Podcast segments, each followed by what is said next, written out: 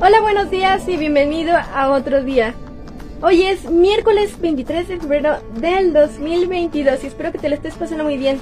Si no es así, te, igual te deseo un buen día y que podamos aprender un poco más y hacer lo mejor posible.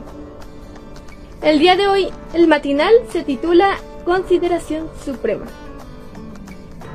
Y el versículo se encuentra en Deuteronomio 32 del 9 al 10. Si tienes una Biblia cerca, tenemos a sacarla y buscar Deuteronomio 32, 9 al 10. Vamos a buscar, vamos a ver qué tiene para enseñarnos el día de hoy.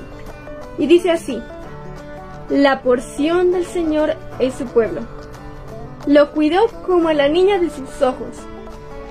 Interesante. vamos a ver qué dice la historia. Nadie sospechaba nada, hasta que una cruel noticia sacudió la iglesia. Un diácono había abandonado a su esposa y a sus cuatro hijos por irse con una joven de 18 años. Pero hasta ese momento había sido miembro de la iglesia, y al hablar con la esposa abandonada y con sus hijos, y con una cantidad de, hermanos que habían quedado sumamente lastimados, sentí que Satanás había zarandeado literalmente a la iglesia. ¿Cómo podía ser que ese hombre que siempre había servido a Dios, mientras, mientras estaba sirviendo a Dios, mientras planeaba un pecar con tanto dolor. ¿Cómo era posible que una joven adventista no tuviera lástima de quebrantar un hogar dejando a cuatro hijos sin padre? Era verdad y una horrible pesadilla de que toda esa historia estuviera ocurriendo en la iglesia.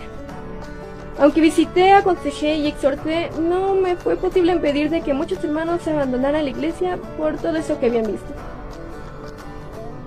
Historias como esta y de mayor o menor magnitud se viven en diferentes templos y en diferentes iglesias de nuestra denominación y esto es lo que ocasiona que muchos duden de esa fe y se vayan.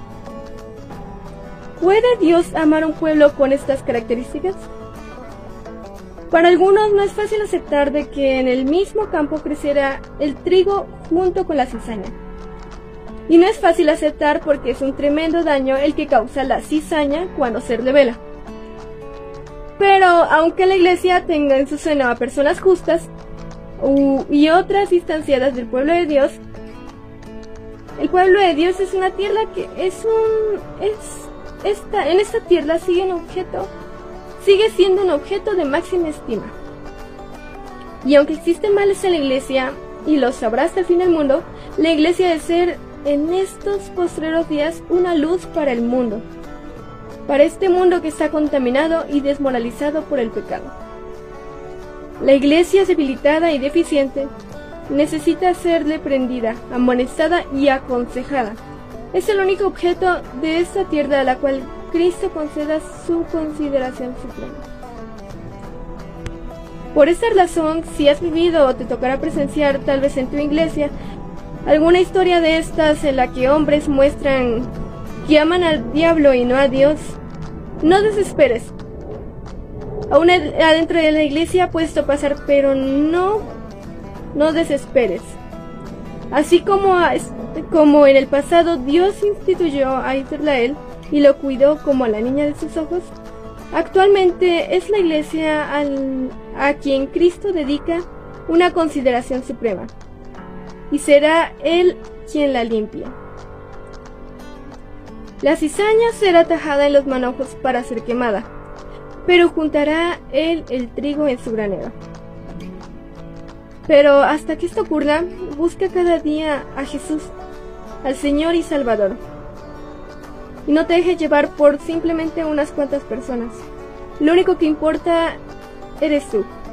Busca de que tú estés bien y ayuda a los que más puedas, en tu iglesia o quienes sean. Todos cometemos errores y todos somos pecaminosos. No te vas a encontrar personas perfectas en la iglesia, pero haz tú lo mejor posible. Solo así tendrás la seguridad de salvación. Te deseo un gran día el día de hoy y espero que te la pases muy bien. Nos vemos.